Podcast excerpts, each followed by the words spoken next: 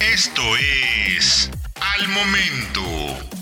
La mejor información en el formato de audio para que no te pierdas un solo detalle de lo que está sucediendo justo ahora en el mundo de los autos. Las enormes pantallas de infotenimiento desaparecerán. BMW y Polestar.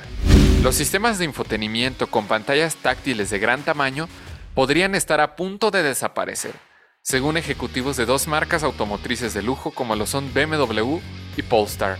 Según el medio de Drive, durante una transmisión en vivo, Matthias Jongans, director de diseño de interiores de BMW y, dijo, ¿es la pantalla grande lo que cuenta? Personalmente, estoy convencido de que estas superficies de vidrio negro en los interiores de los autos son... Eso lo dejaremos atrás, tarde o temprano, dijo, donde tienes toda la inteligencia de tu auto al alcance de tu mano pero interfaces que aparecen cuando las necesitas y cuando las quieres. Si bien BMW parece orientarse hacia la ciencia ficción, los comentarios del gerente de diseño de interiores de Polestar, Connie Blum, sugieren que la pantalla dedicada al infotenimiento ni siquiera debería ser un punto focal.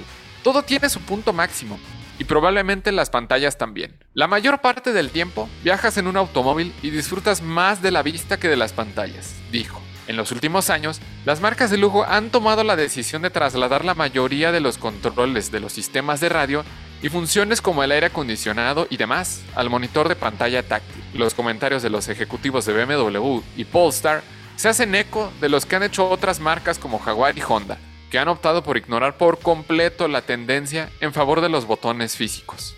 Esto también revela que no todos en la industria están de acuerdo con la tendencia, que esencialmente fue iniciada por Tesla con sus modelos y pantallas verticales que mostraban todas las funciones del vehículo en temas de multimedia, clima y más. Encuentra todos los días la información más relevante en formato de audio para que no te pierdas un solo detalle. Más información en www.soloautos.mx diagonal noticias.